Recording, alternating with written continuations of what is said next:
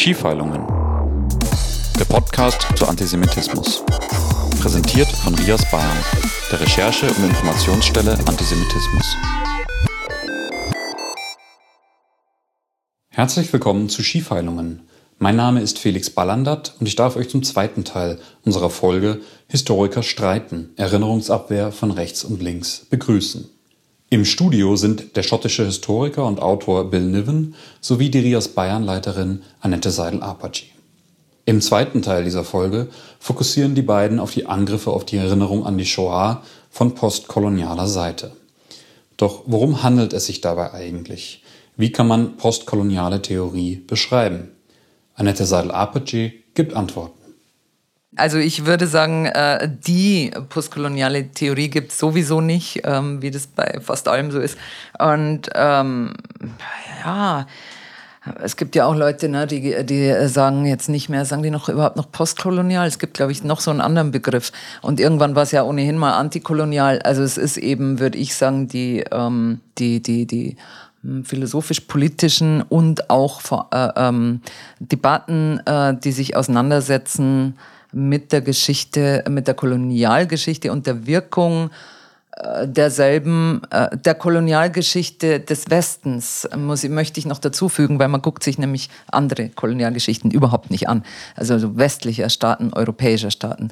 Und die Auswirkungen dessen äh, in den Ländern, aber auch sozusagen rückwirkend auf die, die Bevölkerung der kolonisierenden Länder. Also es, wird sich schon so angeguckt, je nach Disziplin und ganz stark war das ja auch äh, kam äh, ähm, der sozusagen der Postkolonialismus kam ja ganz stark aus aus äh, der Literaturwissenschaft, finde ich. Ja. Das muss man auch noch mal dazu sagen und also mehr mehr noch als aus äh, ähm, äh, ähm, Geschicht, Geschichte oder so. Ja, ja, ja. Und das ist im, im äh, also rein, rein praktisch gesehen bedeutet das zum Beispiel, dass wir Briten oder wir Deutsche äh, auch die Aufgabe haben, unsere, unsere kolonialen Vergangenheit zu stellen, erstens, und auch die, die postkoloniale Geschichte. Also was hat, hat, der Kolonialismus für Auswirkungen gehabt? Ja? Äh, und das sind Auswirkungen auch auf die Erinnerung. Und eine der zentralen, glaube ich, Bedeut äh, Behauptungen in letzter Zeit ist, dass ähm, wir im Westen und auch in Deutschland wir wollen uns nicht an diese koloniale Geschichte erinnern, ähm, aus verschiedenen Gründen, aber wir müssen das jetzt tun. Ähm, die Frage ist, ob der Holocaust wirklich der Grund ist oder einer der Gründe, warum wir uns diese Geschichte bis jetzt nicht gestellt haben. Das, das ist eine wesentliche Frage in dieser ganzen, ganzen Debatten in den letzten äh, zwei, drei, vier Jahren. Ähm, ich glaube nicht, dass es so ist. Ich glaube nicht, ich sehe die Verbindung immer noch nicht zwischen der Tatsache, dass wir uns nicht genug erinnern an die äh, kolonialen Verbrechen und der Erinnerung an den Holocaust. Ich glaube umgekehrt, der Holocaust hat diese Erinnerung teilweise ermöglicht. Ähm, die ganze Theorie von Michael Rothberg baut auch auf die Idee auf, dass, äh, ja, dass unterschiedliche Erinnerungen einen helfen können und dass die Holocaust-Erinnerung auch geholfen hat, dass die Erinnerung an die Kolonialverbrechen oder so umgekehrt, also in beiden, es ging in beiden Richtungen, ja. Und ich finde, in Deutschland geht es bestimmt in, auch in beiden Richtungen. Mhm. Ich habe nicht das Gefühl, dass die Holocaust-Erinnerung die Erinnerung an den Kolonialismus verdrängt. Wir haben, glaube ich, kurz gestern darüber gesprochen, dass es in Deutschland seit 2000, glaube ich, diese unterschiedlichen Kolonial- oder Postkolonialgruppen in unterschiedlichen deutschen Städten gibt die wirklich versuchen, die Geschichte des Kolonialismus in diesen deutschen Städten aufzuarbeiten und äh, die, die Verbindungen zu dem Holocaust, zu dem, was nachher geschah, werden auch äh, äh, teilweise gestellt in, in, bei, diesen, bei diesen Organisationen. Sie erinnern sich nicht nur an die Kolonialzeit, sondern auch da, an das, was nachher kam. Das heißt, die Bereitschaft ist da. Ähm, und ich glaube auch, wenn es immer noch nicht genug Bereitschaft gibt, ist das ein internationales Problem. Es ist nicht nur ein deutsches Problem. Und die Engländer haben zum Beispiel keinen Grund, ähm, sich um, eine Holo um die Holocaust-Erinnerung zu, zu, fürchten. Also wenn wir jetzt uns mehr den Kolonismus stellen, dann ist der Holocaust nicht mehr im Zentrum unserer Erinnerung. Und das wollen wir nicht riskieren, das wollen wir nicht. Wieso würden die Engländer so reagieren wollen? Die haben nicht das, äh, die Behauptung ist, die Deutschen brauchen die Holocaust-Erinnerung Holocaust zentral, so zentral, weil sie durch diese Holocaust-Erinnerung sich irgendwie erlöst fühlen. Ja, ist das nicht die Argumentation so ungefähr? Mm. Ja, weil wir mm. uns so erinnern an den Holocaust, ähm, haben wir unserer Vergangenheit gut gestellt und wir sind erlöst. Wenn wir jetzt aber anfangen, uns an die Kolonialgeschichte auch noch zu erinnern, dann sind wir also noch nicht gelöst. Dann, äh, dann müssen wir die ganze Geschichte nochmal anfangen. Ja, aber wieso erinnern sich die Engländer nicht? Wieso wollen die Engländer nicht? Äh, die haben genau dasselbe Problem. Die sind auch nicht von der Kolonialgeschichte erlöst. Ja. Ähm, ähm, ich finde nicht, dass man in England, so sagen wir mal, man hat in England weniger Angst vor Vergleichen mit dem Holocaust. Das stimmt, ja. Es wird zum Beispiel am 27. Januar oft an den Bosnienkrieg erinnert oder an Srebrenica, an, an Kambodscha. Das macht man in England, macht man in Deutschland am 27. Januar, Januar nicht so oft, glaube ich. Ne? Aber ähm, an die Kolonialgeschichte am 27. Januar wird nicht erinnert, ja, in England auch nicht, weil wir uns diese Geschichte nach wie vor nicht so ganz stellen wollen. Aber das hat mit Holocaust-Erinnerungen nichts zu tun. Das hat mit Rassismus, ganz einfach, mit diesem alten Rassismus. Und man soll nicht diese unterschiedlichen Opfergruppen gegeneinander ausspielen. Wenn man anfängt zu behaupten, wegen des Holocaust wird jetzt an die Kolonialopfer nicht gedacht, dann, dann sind die Opfer des Holocaust irgendwie damit auch involviert indirekt, oder? Ich muss sagen, die, mm. die, ihr habt immer im Mittelpunkt gestanden. Mm. Ja, mm. ja. Man spielt die mm. eine Gruppe gegen die andere aus, finde ich, wenn man das behauptet. Mm. Oder ist das zu stark? Nö, ich, na, ich, ich würde es eigentlich noch, ich würde es fast noch, ähm, noch äh, stärker formulieren im Sinne von, also zu England und, und dem, den Nicht-Auseinandersetzung, da fällt mir natürlich auch ein, die, die, die, obsessive Anti-Israel-Haltung, die es in England gibt. Und da habe ich auch noch ganz andere Fragen zum Thema mhm. äh, ähm, Kolonialismus. Ne? Wo, wo, wo geht es da eigentlich drum, äh, wo ja Großbritannien auch ähm, eigentlich äh, ähm, da Kolonialmacht war, wenn man es jetzt vereinfacht formuliert. Aber je nachdem, wo man hinguckt, äh, in, in welchen Teil der Debatten, äh, besteht ja auch das Problem ähm, dieser, Konstrukt, dieser ganzen identitären Konstruktionen von Weißsein, Schwarzsein, ähm, ne? und wo, wem dann die Macht zugeschrieben wird. Ja. Und da gibt es ja noch diese ganze Komponente, finde ich, in, in dem Widerstand gegen ähm, die, Shoah, die Erinnerung an die Shoah, also dieser, dieser Abwehr und der Behauptung von einer Dominanz. Und genau die Dominanz ist es, finde ich, ähm, da gibt es ja auch diese Zuschreibung von, naja, die Juden waren weiß. Und das, da kommt das, glaube ich, die Unterstellung von der Dominanz, nämlich zusammen mit der Dominanz der, der Erinnerung. Mhm. Logisch, das ist dann ja auch so. Und ich finde, das ist, selbst wenn es nicht immer ausgesprochen oder mitgeschrieben wird. Ich finde, das ist unterschwellig in den letzten Jahren zunehmend da. Yeah. Diese sozusagen, ähm, diese Unterstellung, die es ja auch früher schon mal gab von César, glaube ich. Ja, ähm, diese, diese, ähm, diese, das gab es ja schon in den 50ern mhm. äh, in, der, in der antikolonialen Literatur, diese äh, Zuschreibung, naja, ähm, sozusagen um, um die Shoah. Da wird jetzt so gibt es jetzt so ein Aufhebens, ja. weil es Weiße waren, Europäer. Ja. Und das, glaube ich, ist immer noch einer der, der, der Kerne dieser, des ganzen Problems, was aber, ähm, hm, was aber oft nicht zugegeben wird. Und ich, äh, ich fürchte, ähm, das kommt dann nämlich genau damit zusammen, dass man eigentlich von manchen Seiten ähm, so leicht dann auch diese von Weiß, diese, diese Verbindung zu Israel machen kann, zu Macht, zu Dominanz und zu Tätern. Ja. Und ja. wieso sollte man sich so übermächtig an Leute erinnern, die die man womöglich auch als Kolonialisten beschuldigt. Das ist wieder ein Diskurs, na, den gibt es ja in den USA gerade, ja, dass ja. Juden für den Sklavenhandel verantwortlich gemacht werden ja, und solcherlei Dinge. Und ich glaube, die darf man, auch wenn ich es jetzt nur sehr kurz anreiße, aber ich glaube, die darf man da drin auf keinen Fall vergessen, weil ich glaube, die so sind so ein, mhm. so ein Unterton, der das Ganze noch viel, die ganzen Debatten noch viel grässlicher macht. Ja. Ja. Und ähm, nicht nur ähm, gegeneinander ausspielt, sondern eigentlich äh, ähm, Verantwortungen und Schuld und Macht ver verschieben will. Ja, ja, ja. ja. Weißt du, wie ich meine? ja, ich ähm, weiß aber auch unterschiedliche Juden gegeneinander ausspielen. Mhm. Meine, äh, mhm. Die Juden sind, es ist ein hochkomplexes Volk. Ja, ja. Und sie einfach als weiß zu bezeichnen, wäre absurd, oder? Klar, aber das ist ja, das, das ist nur wieder ähm, ich glaube aber, das funktioniert auch äh, im Bezug, also in, in einem, einem antisemitisch, ähm, weiß ich nicht, grundierten ja. Denken sowieso oder ja. Gesellschaften funktioniert das äh, aber nicht ohne diese, ne, dass diese Zuschreibung ist dann, also ist einfach, glaube ich, weitgehend so vereinfacht. Und ähm, jetzt muss ich doch nochmal zur Dokumenta kommen, wenn wir den, den Moment, den Zeit noch, äh, Zeit, die Zeit noch haben.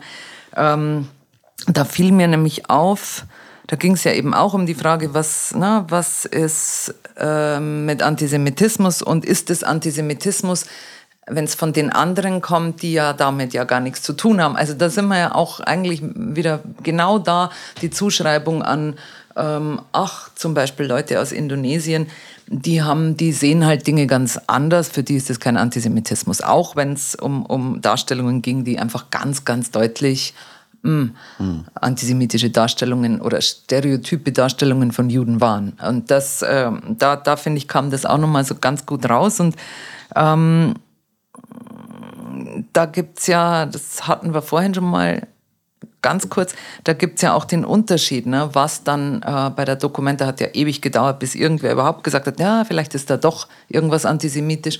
Und da gab es ja auch noch einen Unterschied, was dann als solches überhaupt ja. eingestanden wurde und was auch nicht. Ja, genau. Ähm, ja, das, die, die Perspektive aus Indonesien ist aber auch ein durch die, durch die Kolonisation mitgeprägte ja, das haben dann die Verteidiger der Dokumente auch gesagt. Äh, wenn wir jetzt den Indonesiern vorwerfen, antisemitische Bilder zu bringen oder zu unterstützen, dürfen wir nicht vergessen, dass der Antisemitismus, den haben wir importiert, mm. die Holländer oder teilweise auch mm. die Deutschen. Also das habe ich dann auch des Öfteren mm. gelesen. Ah, ja. Mm. ähm, aber ja, äh, die das war eine, eine Verteidigungsschiene und die andere war die, die du gerade erwähnt hast. Ähm, bei den Bildern also interessant, was du sagst, die, die, Streitigkeiten darüber, ob die Bilder tatsächlich antisemitisch sind, erinnerte mich auch an die ganzen Diskussionen um, ich erwähne das jetzt doch, um die Entlassung der Palästinensern ähm, Mitarbeitern bei der Deutschen Welle, wo es dann auch unterschiedliche Meinungen gegeben hat, was ist antisemitisch, haben die wirklich antisemitische Äußerungen getan oder nicht. Und es gab so unterschiedliche Perspektiven auf diese Frage, teilweise basierend auf der also es gibt diese Jerusalem-Erklärung, ähm, es gibt also die ähm, International Holocaust Remembrance Alliance Erklärung, was ist antisemitisch, und dann gibt es eine neue, die Jerusalem-Erklärung, die das Ganze etwas enger fasst, weil man Angst hatte, dass die EHRA-Definition pro-israelisch ist im Grunde.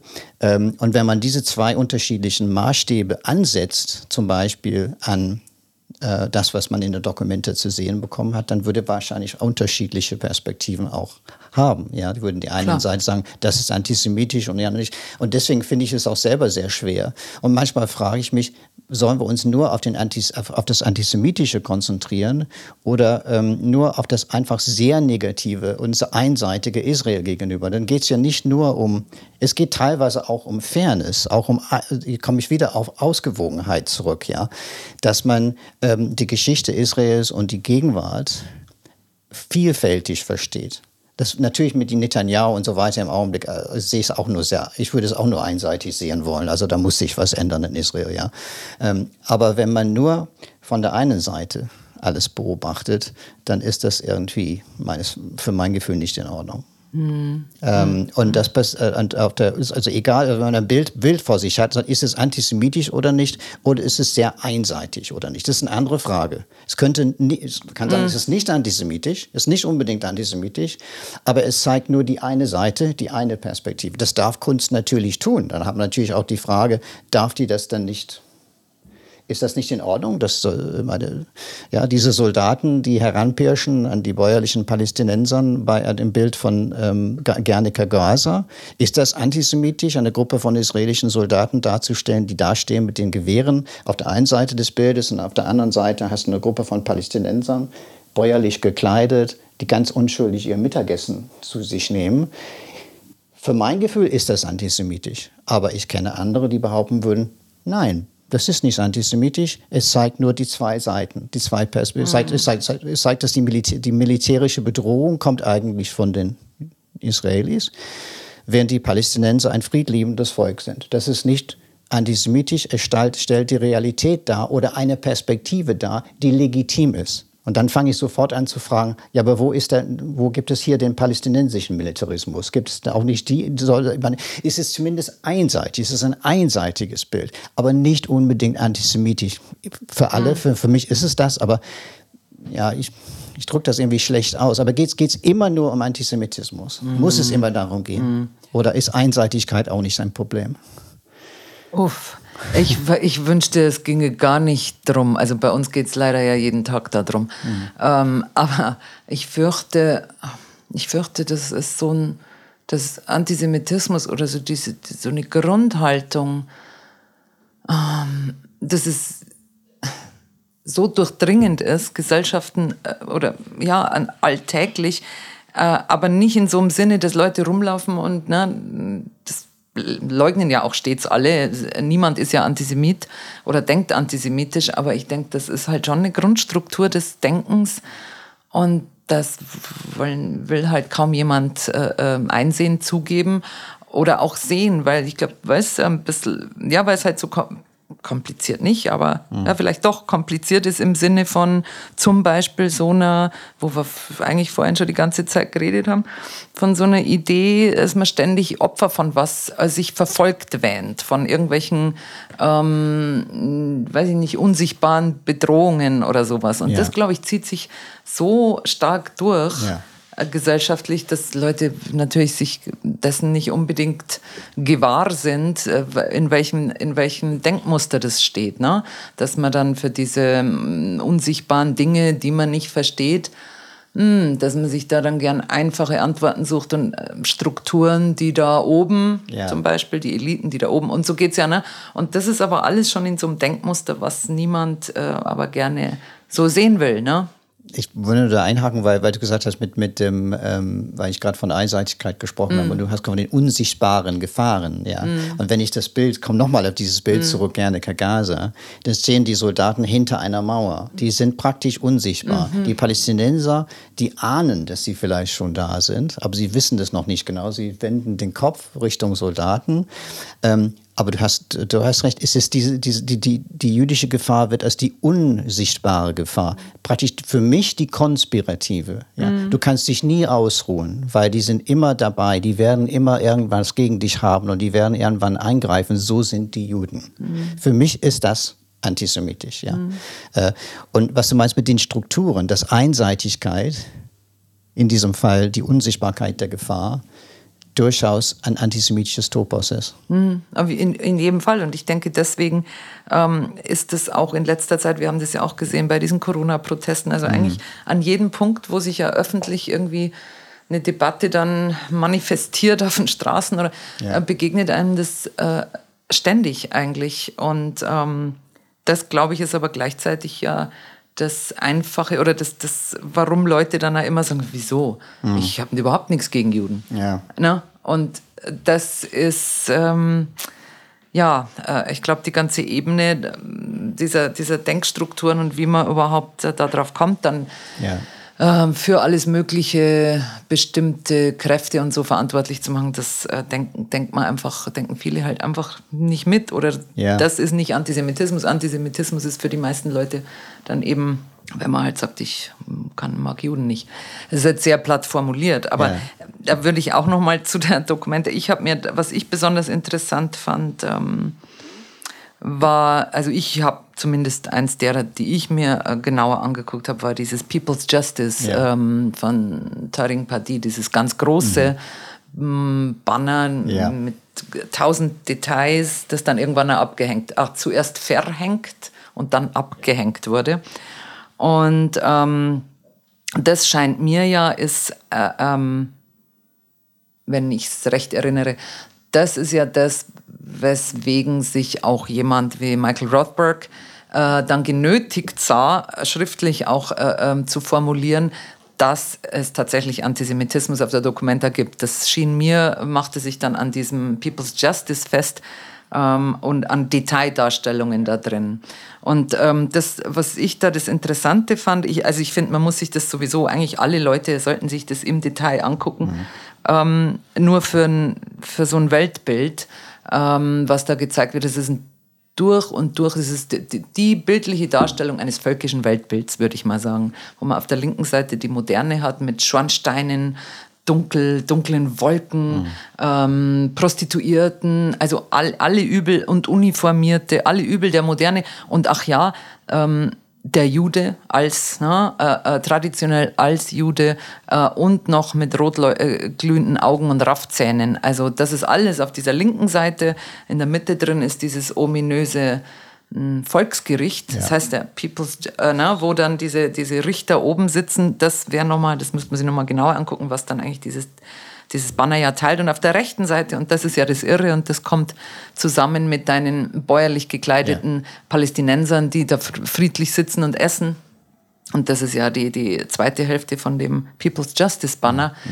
Da sieht man, da muss man lange gucken, aber da sieht man nur braune Menschen mit brauner oder schwarzer Haut, zum Teil halbnackt, die körperliche Arbeit nachgehen, fröhlich, dann im Gras sitzen. Ähm, ist auch eigentlich ist es ja, würde ich jetzt mal sagen, ein bisschen was rassistische, äh, kindliche Zuschreibung, da fällt mir alles Mögliche ein. Aber es ist eben auch so diese, diese äh, natürlichen, äh, äh gesunden Körper. Also es ist einfach ein absolut völkisches Kunstwerk.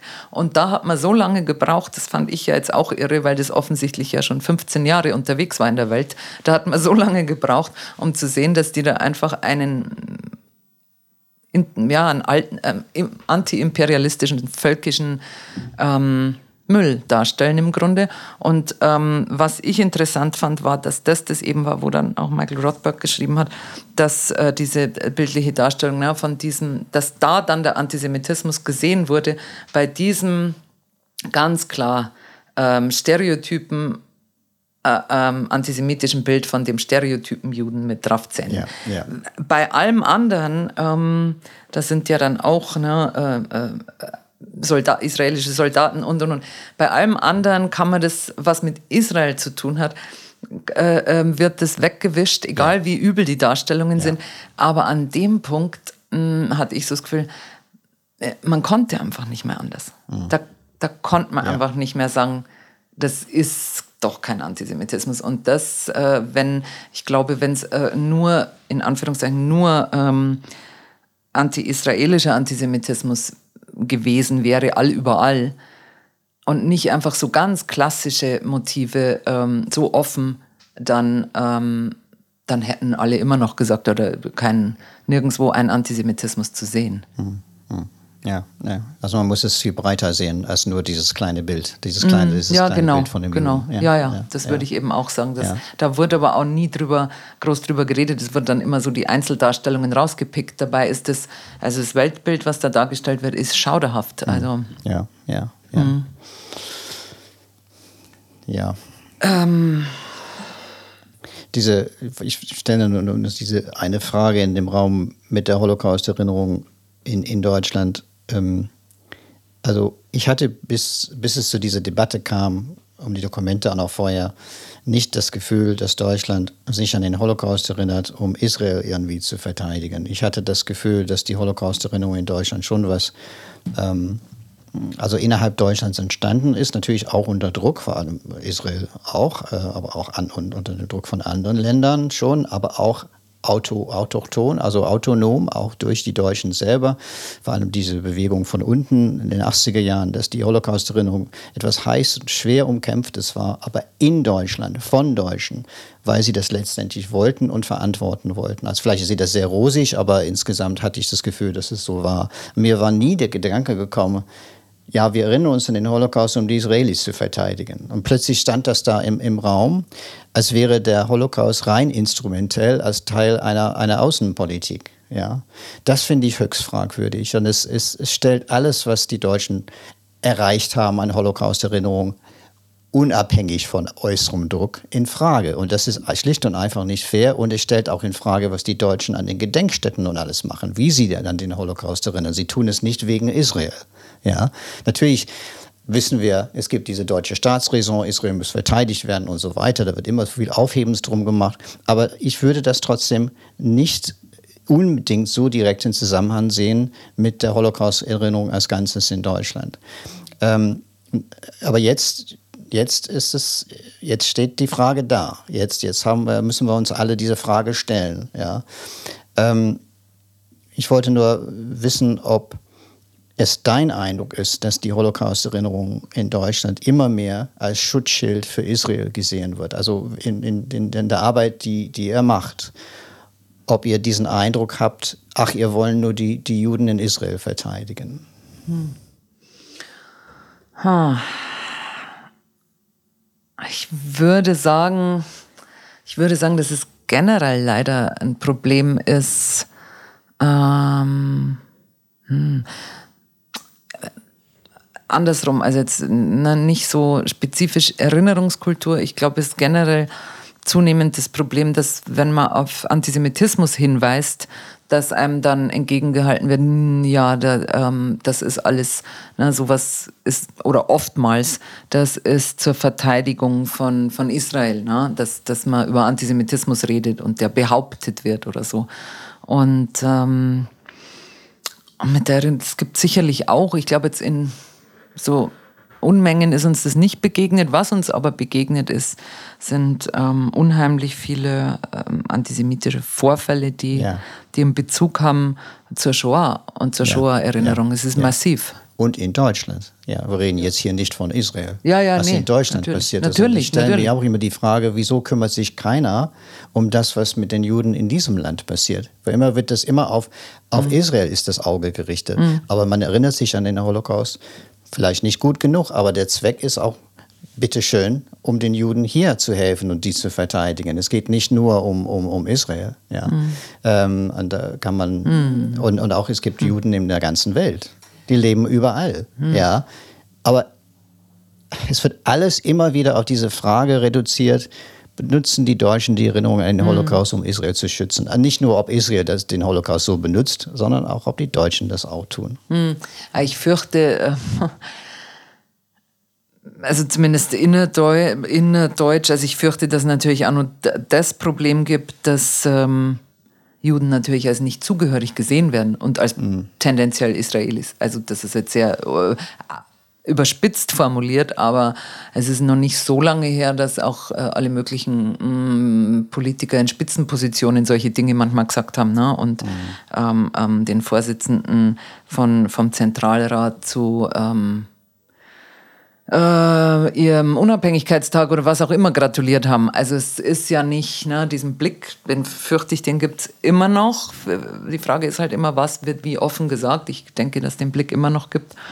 Mm ich habe auch den Eindruck, dass umso mehr, wie soll ich das sagen, und das ist, geht vielleicht auch nochmal zurück, äh, äh, die ganzen Debatten der ganzen Jahrzehnte, immer wenn, das vielleicht jetzt auch so, wenn es um Antisemitismus geht, wenn es so eine Debatte gibt, ähm, es gibt immer diese Gegenbewegung, sofort massiv, und zwar ohne, dass man sich auseinandergesetzt hat mit was. Mhm. Und das sehe ich von, das, das ist ja von, naja, schon immer so. Ne? Ja. Und äh, dann wird, werden Tabus behauptet, ne? wie, wie, wir, wie wir uns das ja anguckt haben. Und äh, man redet aber seit, äh, weiß nicht, 44 oder seit den 50ern dann äh, offener oder wie auch immer über äh, ähm, Bombardierungen. Mhm. Und behauptet aber, da, man darf nicht drüber reden. Also das ist ja auch dann schon... Ähm, immer gleichzeitig da. Und, und es wurde, das, das weiß ich aber auch, die ganzen letzten Jahrzehnte, das war doch auch während unserer Forschungen, finde ich, immer, wird das immer wieder deutlich, dass ja auch immer wieder mh, mm, diese Behauptung aufkam, es wird so viel geforscht über, über die Shoah, über den Holocaust, ja. über den Nationalsozialismus. Mein Gott, da gibt es so viel, aber das, äh, da gibt es so viel Forschung, so viel Arbeiten. Und das Interessante finde ich immer, das wurde schon immer gesagt, auch wenn es nur ganz wenig gab.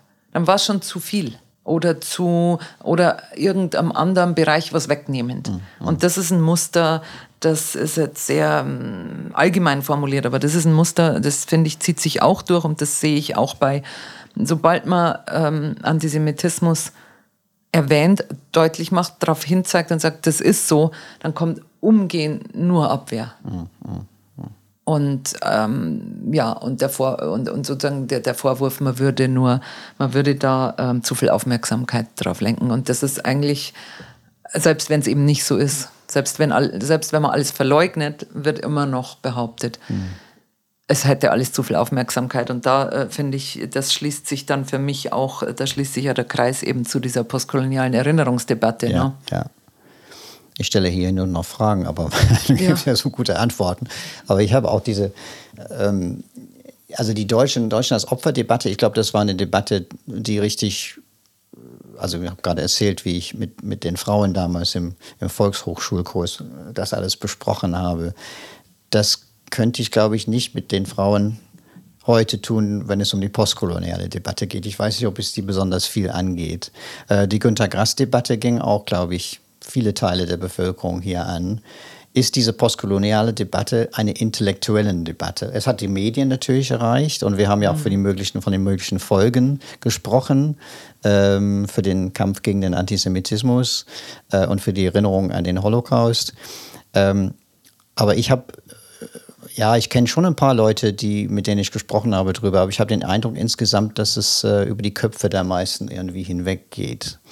Äh, und das ist ein, eine intellektuelle Debatte ist. Mhm. Wahrscheinlich erstmal auf. Und ja. ich frage das nur, weil ich weiß, dass du arbeitest, wo du arbeitest und äh, habe dann Interesse daran, ob ihr merkt, ja, vielleicht an einer intellektuellen Debatte, aber es hat Auswirkungen. Wir spüren schon diese Auswirkungen oder ist es zu früh oder siehst du nur eine. Ich habe schon wieder eine Frage gestellt, aber es würde mich einfach interessieren, mhm. zu wissen, ob das sich auswirkt. Mhm. Vielleicht, wenn ich da kurz einhaken darf, ähm, was mir da jetzt einfällt, sind jetzt, ich sag mal so, was früher der klassische mm, linke Antiimperialismus vielleicht marxistisch-leninistisch, maoistischer Prägung war, wo man diesen äh, israelbezogenen Antisemitismus sieht, dass sich das auf der Straße schon, schon geändert hat. Also dass man ähm, jetzt vielleicht auch Demonstrationen hat, ähm, wo dieser postkoloniale Jargon eine größere Rolle spielt als noch vor zehn Jahren oder so. Ähm, nichtsdestotrotz glaube ich, dass jetzt diese Debatte über Postkolonialismus natürlich erstmal eine, eine Feuilleton-Debatte ist und das vielleicht sich dann eher so unbewusst dann auswirkt. Und wir schauen natürlich uns auch dann Gruppen an, die sich irgendwie mit dem Thema beschäftigen. Ähm, aber wenn man jetzt zehn Leute auf der Straße fragt, ähm, glaube ich, werden die wenigsten irgendwie was zum Thema Postkolonialismus sagen können. Ähm, aber wie es vielleicht häufig ist in, in Deutschland, dauert so ein bisschen, bis die Entwicklungen vielleicht aus dem angelsächsischen Raum dann äh, hier auch voll durchschlagen. Dass sie durchschlagen, sieht man auf jeden Fall. So und ähm, denke ich, ist schon spannend dann zu sehen, wie sich das jetzt in nächster Zeit auch in Form von jetzt antisemitischen Vorfällen, die wir dokumentieren, vielleicht noch, noch stärker niederschlägt. Aber dass es, dass es da so erste Anzeichen dafür gibt, würde ich schon, schon sagen, auch wenn es jetzt nicht in der, ich sage es mal im Anführungszeichen, im Volksgeist äh, äh, so, so präsent ist. Ja, aber ja, Würde ich ja, ja genauso sehen. Ähm, äh, nur, ich, nur ich glaube, dass wiewohl die, die ähm, Details äh, und, und theoretischen Gebäude äh, in, dieser, in dieser Debatte Leuten vielleicht nicht präsent ist. Äh, ich glaube jetzt sowas wie, hm, wie Moses zum Beispiel behauptet, ähm, im Grunde mit dem Katechismustext, der, das ist die neue Religion. Ja, Holocaust erinnern, da glaube ich, können Leute schon was mit anfangen. Also ich glaube, das, das ist ja, ja, auch in dem Sinne nichts Neues. Mhm. Es ja, ist vielleicht ein bisschen anders formuliert, aber hier, dass man ähm, nur immer Holocaust äh, irgendwie anbringt. Das mm. ist ja im Grunde die Message, ja. würde ich jetzt mal sagen. Und diese Message vielleicht anders formuliert, die wabert natürlich schon seit Ewigkeiten ja, ja, noch rum. Die gibt es schon immer. Das ist wohl wahr, wo mir vorhin auch noch eingefallen ist, Bill, wo du ach, ja, sprachst von den Gedenkstätten ja. ähm, an, äh, den ehemal an ehemaligen äh, Lagern.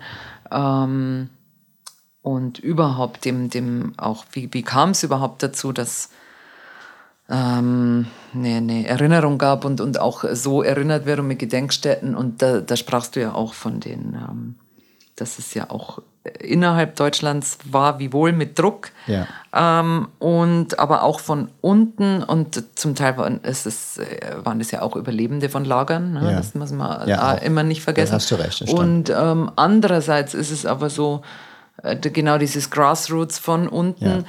das ist ja der Punkt, weil ähm, sich jetzt ja auch die, die ich sage jetzt das sehr vereinfacht, eben die postkoloniale Seite sich hinstellt und sa- äh, stellen das ja im Grunde auch dar, als wäre das so eine ähm, von oben staatsgesteuerte Erinnerungskultur, was natürlich an Punkten kann man da viel kritisieren an, an ritualisierten Gedenken, was das und worum geht es da eigentlich und um wen geht es eigentlich. Das finde ich eigentlich ja wichtig. Aber abseits davon, äh, das ist ja nicht die Art und Weise, wie die das machen. Da wird dann so ein ähm, staatsgesteuertes irgendwie behauptet, was ja viele Leute hier im Land also sehen, weil sie ja nichts damit zu tun haben wollen. Das ist nämlich die andere Seite von den Grassroots, die, Ja. die, die das schon immer, das darf man glaube ich auch nicht, auch in den 70er, 80ern Ja. ähm, nicht vergessen, dass das ein Teil von einer, ein kleiner Teil der Gesellschaft war. Ja. Der Rest wollte ja da nichts mit zu tun haben, hat das bekämpft und auch auf politischer Ebene, also in Bayern, da fallen mir ja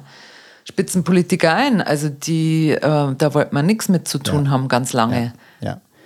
Ja. Aber das entspricht auch ähm, der Erinnerung an den Kolonialismus. Es gibt Mhm. auch, es gab auch eine Bewegung, es gibt schon lange Mhm. eine Bewegung von unten, dass an den Kolonialismus gedacht wird Mhm. in unterschiedlichen Städten, dann nach der Wende auch in ostdeutschen Städten. Und das gab, es gibt es schon, glaube ich, seit 20 Jahren oder mehr als bestimmt, 20 ja. Jahren, ja. Und das fällt in der jetzigen Debatte völlig weg. Keiner redet drüber, als ob es Klar. die nicht gegeben Klar. hat, ja.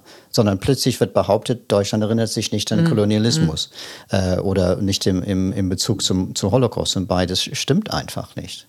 Natürlich direkte Gleichsetzungen sind vielleicht. Wir, wir, wollen jetzt nicht auch, ob ja, inwiefern der Kolonialismus zum Holocaust geführt hat. Das ist die eine Frage. Das ist eine Frage für die Historiografie, glaube ich. Und die Frage ist schon auch intensiv äh, angegangen worden. Aber dass man gleichzeitig, sagen wir mal, an den Holocaust und an den Kolonialismus erinnert als fürchterliche Verbrechen, an die man sich erinnern muss und soll, ich glaube, das hat es schon seit einiger Zeit gegeben und auf jeden Fall auch eine starke Erinnerung an den Kolonialismus von unten, die jetzt langsam nach oben kommt.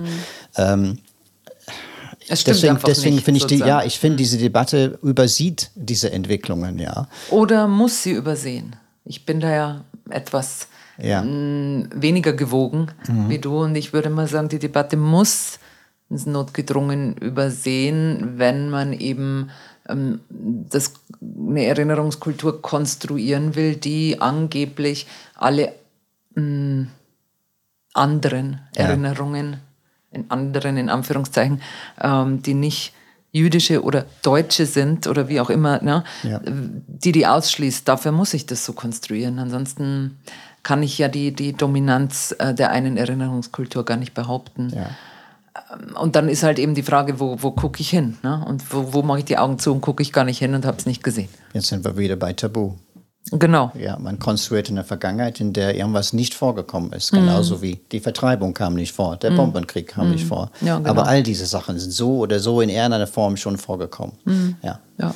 Ja, das ist, da hast du recht, ja. Es ist ein, ein Teil der Rhetorik, der Beglaubigung, sozusagen, wie man eine Einstellung ähm, beglaubigt, indem man einfach leugnet, dass äh, überhaupt früher darüber gesprochen wurde. Ja, und man muss, hat ein Recht, jetzt endlich gegen dieses Verschweigen zu protestieren. Man ist ein Rebell. Ja, genau. Das, das haben wir ja aber auch die ganze Zeit bei uns, bei den so vielen Vorfällen, die bei uns ankommen. Und da ist auch, finde ich, da, da, da ist der Anschluss zum antisemitischen Denkmuster. Es gibt ein Tabu, es gibt ein Sprechverbot, oh, gar ein Denkverbot. Und wer erteilt es denn? Also, weil wenn es ein Tabu und ein Verbot von gibt, dann muss ich ja irgendwo muss ja, muss ja jemand oder eine Struktur, irgendwas muss ja da sein, was mir das verbietet. Und da, glaube ich, geht es in die antisemitische Denkstruktur rein und da verbindet sich das auch. Ähm, Das stimmt, das und drum äh, liest sich das dann auch so, äh, wie bei dem Dirk Moses mit den, mit den Zuschreibungen, wo er dann diese Verbote äh, Hohepriestern zuschreibt. Und dann bist mitten in einer Sprache drin, wo du, dir, wo du dich schon wunderst, oh, das klingt aber hm, verdächtig. Und auch natürlich die amerikanische Ostküste. die kommt öfter vor in den mm. ganzen Debatten. Ja. Es sind die, ja. Äh, oder nicht bei der, bei der Walser-Debatte, nee, es kam mich nicht. Jedenfalls diesen, dieser Ausdruck der, der die Ostküste ja. von Amerika. Ja. Ja.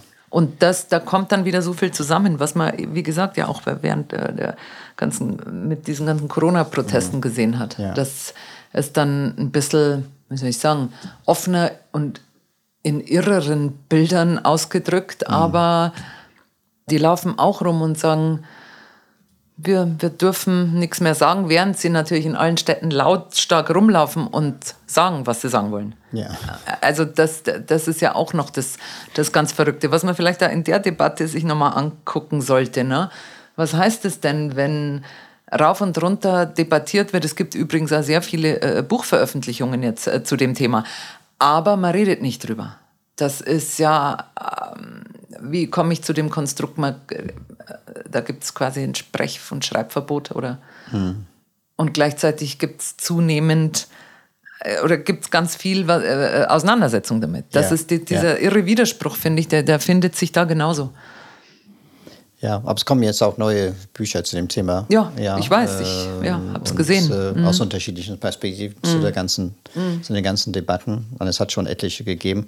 Ja, ich habe mich auch gewundert. Ich weiß, dass ähm, die ganzen Debatten um Moses und, und Rothberg, ich glaube, die beiden waren ziemlich überrascht über die teilweise kritische Rezeption in Deutschland.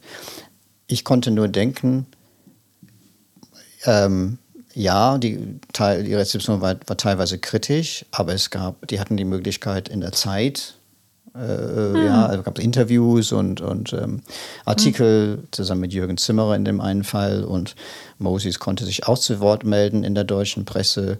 Ähm, das heißt, und die, die, diese Bücher, von denen du sprichst, die kommen bei guten Verlagen, populären Verlag zum Beispiel oder Reklam in, in nächster Zeit. Das heißt, ähm, die Ideen, die Rosberg und Moses haben, sind kontrovers, aber die werden in Deutschland diskutiert, die werden in den guten Medien, in Top-Medien mhm. diskutiert und bei guten Verlagen werden die Ergebnisse ihrer Forschungen oder ihre Ideen ähm, mhm. ausgebreitet. Wie kann man dann da von einem Unwillen in Deutschland sprechen, mhm. sich mhm. mit diesem Thema auseinanderzusetzen? Und wie kann man übrigens auch, äh, also dass, dass auf der anderen Seite die überrascht sind, dass die Rezeption teilweise negativ ist, ist die eine Sache. Aber die ist auch intensiv auf intellektuellen Ebene, auf jeden Fall, ja, in den Medien. Die ist, ist eine intensive Rezeption. Ich finde, darüber soll man sich freuen. Ich meine, ähm, damals, als ich das Buchenwaldkind geschrieben habe, ich kann das nicht vergleichen mit der, mit der jetzigen Debatte, aber es hatte, es hatte Fern, also Radiointerviews und das, das Buch wurde auch teilweise kontrovers diskutiert. Und am Anfang war ich auch ein bisschen entsetzt, weil ich das nicht so kannte aus England. Aber dann dachte ich mir, das ist eine wunderbare Chance, dass über mein Buch gesprochen wird. Mhm. Es hatte nicht dieselbe, das meine ich hm. nicht, es war hm. kleiner, mhm. aber man soll sich freuen darüber. Und nicht, aber stattdessen wird immer nur gemeckert die Deutschen verstehen uns nicht. Wir werden falsch verstanden. Wir werden nicht, es wird nicht richtig äh, repräsentiert. Mhm. Ich meine, was, was erwartet man da? Einhellige Zustimmung? Ja, ich bin, ich bin überrascht. Man soll sich einfach freuen, dass die Ideen rezipiert werden, auch, auch wenn kritisch. Und es sind nicht, die werden nicht nur kritisch rezipiert. Nö, es gibt sehr auch viel mit ganz viel Zustimmung. Ja, sehr also ich finde, da müssen wir nochmal zurückkommen sehr, sehr auf, auf das Intellektuelle nur. Das, glaube ich, ist nämlich auch ja, nicht so. vielleicht habe ich mich da geirrt, ja. Nee, ich glaube, es hm. ist schon äh, ähm, gerade in Bereichen von, hm, würde ich jetzt mal sagen, zivilgesellschaftlichen ähm, Organisationen aller Art, antirassistischen ähm, Organisationen, Gruppen, da hat das sehr wohl einen, äh, einen, ähm, einen äh, Impact. Ja. Äh, auf je, also so wie ich das mitkriege. Und ähm, insofern, glaube ich, bleibt es nicht nur auf dieser ähm, hyperintellektuellen, universitären Ebene. Ja. Und außerdem muss man ja bedenken, ne, dass Leute, die an Universitäten studieren, so wie ich das mitkriege, da wird hauptsächlich, ah, das ist, äh, glaube ich, jetzt so schon äh, der dominantere äh, ähm, Strang, wie unterrichtet wird in solchen, in solchen Fachrichtungen. Mhm. Ähm, und die sind ja dann auch irgendwann, oh, zum Beispiel Lehrerinnen oder Lehrer. Also ich glaube, ja. dass das mit dem nur so auf universitärer, intellektueller Ebene, das ist sowieso nicht mehr so. Ähm, und wird es auch immer weniger sein, weil die Leute ja ähm, mit ganz viel mit so einem mit so einem Denken dann auch ähm, ja was machen, beruflich was machen und und und es Ja. forttragen. Obwohl man auch des Öfteren liest, dass wenn man überhaupt Unterstützung oder BDS-Unterstützer ist oder ihren Verbindungen zu BDS hat, kriegt man Probleme in Deutschland beruflich und auch an Universitäten ist es schwer, so ein israelkritisches Thema zu machen oder sich mit BDS zu beschäftigen, weil da gibt es Barrieren. Also das habe ich auch des Öfteren gelesen. Ich weiß natürlich nicht, ob es stimmt, aber äh, es wird auch so präsentiert, als ähm, äh, müsste man innerhalb der Unis noch so einen Befreiungskampf durchführen. Und auch außerhalb, dass Deutschland im Grunde Leute mit überhaupt welch, mit BDS-Verbindungen, die Leute werden kaltgestellt. Es, es gibt ja nicht so viele Länder, wo man zumindest halbwegs ähm, BDS ein bisschen, ähm, wie soll ich sagen, ein bisschen äh, zur Seite schieben kann. Das ist ja nun wirklich in, also wenn ich da an Großbritannien denke oder auch mittlerweile auch USA. Spanien auch. Ach ja, Spanien eh auch, ja, Italien. Hm. Da ist das alles ganz anders und ähm, ähm, ich finde jetzt in Deutschland ist zumindest, ähm, zumindest so weit ein Bewusstsein, dass, dass man sagt, nö, also so eine äh, generalisierte Boykottbewegung, die eben auch ähm, antisemitische Anteile hat, die, die kann man nicht einfach so tragen. Also, ne? Äh, Was natürlich ähm, auch übrigens damit zu tun hat, da sind wir schon wieder bei dem sich verfolgt wähnen ähm, von BDS. Äh, in Deutschland ist es ja auch oft so, dass die Leute sagen, ähm, es war ja eine ganz große Klage. Ähm, wir dürfen nicht mehr in städtische Räumlichkeiten. Also München hatte ja diesen, das wurde ja vom Gericht leider gekippt. Das ist ja auch nochmal ein Jammer, aber ähm, diese sozusagen die, diese Anklage, man darf in Deutschland ähm, nicht einfach mal in irgendwelchen Räumen mehr über äh, darüber reden, ob man nicht Israel in Gänze boykottieren kann, soll, will.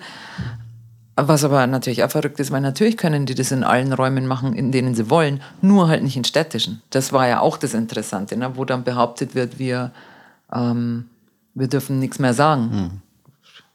Ja, das ist wieder sowas. Natürlich kann man das halt nur nicht in städtischen Räumen. Ja, Zumindest war es so, bis das dann gekippt wurde, leider. ja in München. Aber ja. Und natürlich wird auch eben nicht äh, bedacht, wie, ähm, ja, was es heißt, was es heißt, ähm, über Antisemitismus zu reden und was das dann heißt ähm,